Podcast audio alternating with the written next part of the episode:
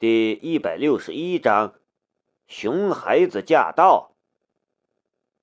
青阳市中心一处环境清幽的大院里，独栋别墅旁，南明刚下了车，就看到陆老哈哈笑着迎了出来。陆伯伯，南明走过去，就看到陆老身后已经走出来了几个人。今天南明是应邀而来参加一场家宴，主要是介绍南明和家里人认识。看到南明身后的刘守忠手中还拎着水果，陆老不悦的道：“不是告诉你来的时候不要拿东西了吗？”南明抓着脑袋，嘿嘿笑道。我在路上看到有人卖苹果，突然特别想吃，就买了，不是礼物。陆老这才转怒为喜，扯着南明介绍道：“哎，让你们认识一下，这是你二嫂。”南明笑着打了声招呼：“二嫂好。”陆二嫂并不怎么热情。只是微笑着点了点头，并未搭话。陆振国轻轻碰了碰他，反而遭了白眼。陆振国就有点无奈，早就已经千叮咛万嘱咐，让他改改那大家小姐脾气，但谁想到还是不成，也只能摇头了。算了吧。小明不是那种小气的人，估计不会和他一般见识。陆振国转身又拽出来了身后一个少年，这是我儿子陆荣荣，荣荣，这就是你小叔。陆荣荣这个名字听起来挺可爱的，实际上本人却是长得挺高挺大。看年龄，大约有十七八岁，大概是高二、高三的年龄。不过年龄无所谓，南明已经习惯了辈分上的差距。你好，蓉蓉。南明笑着打了声招呼。其实他已经快要笑喷了，这么魔性的名字，真不知道是二哥起的。还是他那个鼻子比眼睛高的二嫂起的。谁也不是傻瓜，二嫂对南明态度不好，南明当然一下子就能觉察出来。不过他也不在意，谁也没说要和人做朋友，还要他先有一个好老婆。谁想到陆蓉蓉直接翻了个白眼儿，一声不吭。逃进屋里去了。这小子，陆振国张口就要骂人，南明赶紧拉住他，说道：“我还不知道蓉蓉也来了，不然就准备一些见面礼了。”哼，什么见面礼？那小子都被宠坏了，我把他转学过来了，你有空帮我教育教育他。陆振国还是有点生气。你要是听我的，早点把他叫回来，也就不会在外面学坏成这样子了。陆老教训陆振国的。从两人交谈中，南明才知道，陆蓉蓉之前一直在美国上学，在外面惹了什么祸，这才被从国外拽回来。放在自家父母身边。南明觉得自己身为外人，并不方便发话，便也不多言。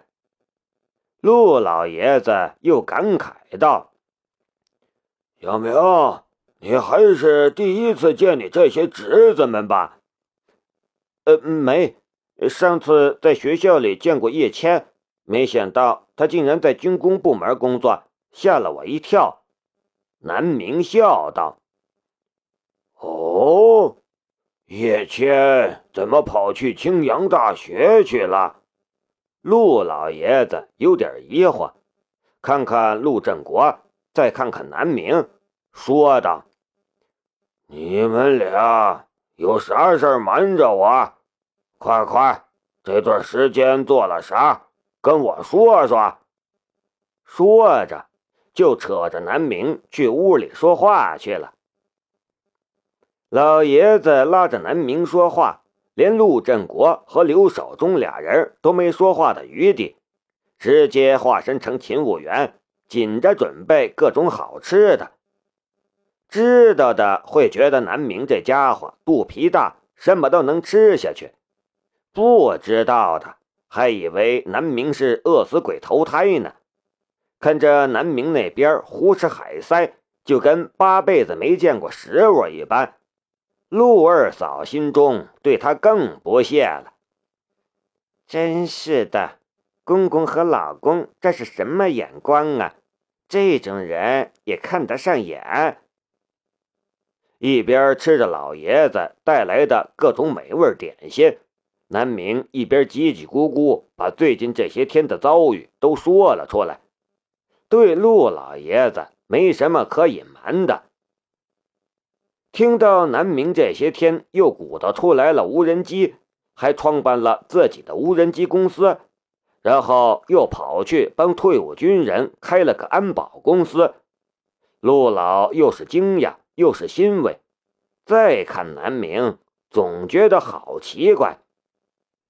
就这么一个不大点儿的小人儿，怎么那么能鼓捣东西呢？旁边陆蓉蓉想要走，又被勒令留在这里，正无聊玩手机呢，一边玩一边竖着耳朵听，那嘴都快撇到南太平洋去了。你这是吹牛吧？绝对是吹牛吧？吹牛也不打打草稿，这也太假了吧！这边正撇嘴呢，陆老一巴掌打过来了。你别只顾着玩手机，赶快听听，也跟你小叔叔学学，别整天跟着一些不三不四的人混在一起，不学好。南明汗颜，一不小心又成了别人家的孩子了。陆老起身上厕所，陆蓉蓉就瞪着南明，张口就问。你爸是干什么的？我爸就是个普通职工，南明的。那你在国外上过学吗？呃，没，我只在国外发表过论文。简单两句话，陆蓉蓉已经给南明划分了阵线了。无权无势小土包子一个，这样的人无需理会。你刚才说无人机，你真玩过无人机吗？陆蓉蓉又从沙发后面拽出来一个硕大的无人机。你说的是遥控飞机吧？这才是无人机，我哥送我的，你见过吗？你？南明估摸着陆蓉蓉说的哥哥应该是陆叶谦吧？不知道这无人机里有没有南明的代码？看陆蓉蓉一脸宣示主权、划分地盘的表情，南明不由失笑。这家伙个子长得不小，实际上还是个熊孩子。对南明一来就吸引了所有人的注意力，夺走了原本属于他的宠爱，那是相当不满。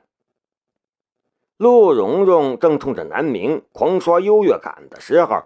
陆老爷子又回来了，催促南明赶快继续讲。陆蓉蓉又变成了在旁边乖乖听讲的乖宝宝了。南明哭笑不得，这熊孩子变脸还挺快。不过等到南明说起李杰、朱阳超和苏吉三个人时，陆老的面色凝重了起来。听到三个人各种阴招齐出，陆老气得火冒三丈，吹胡子瞪眼道：“这些人怎么那么坏？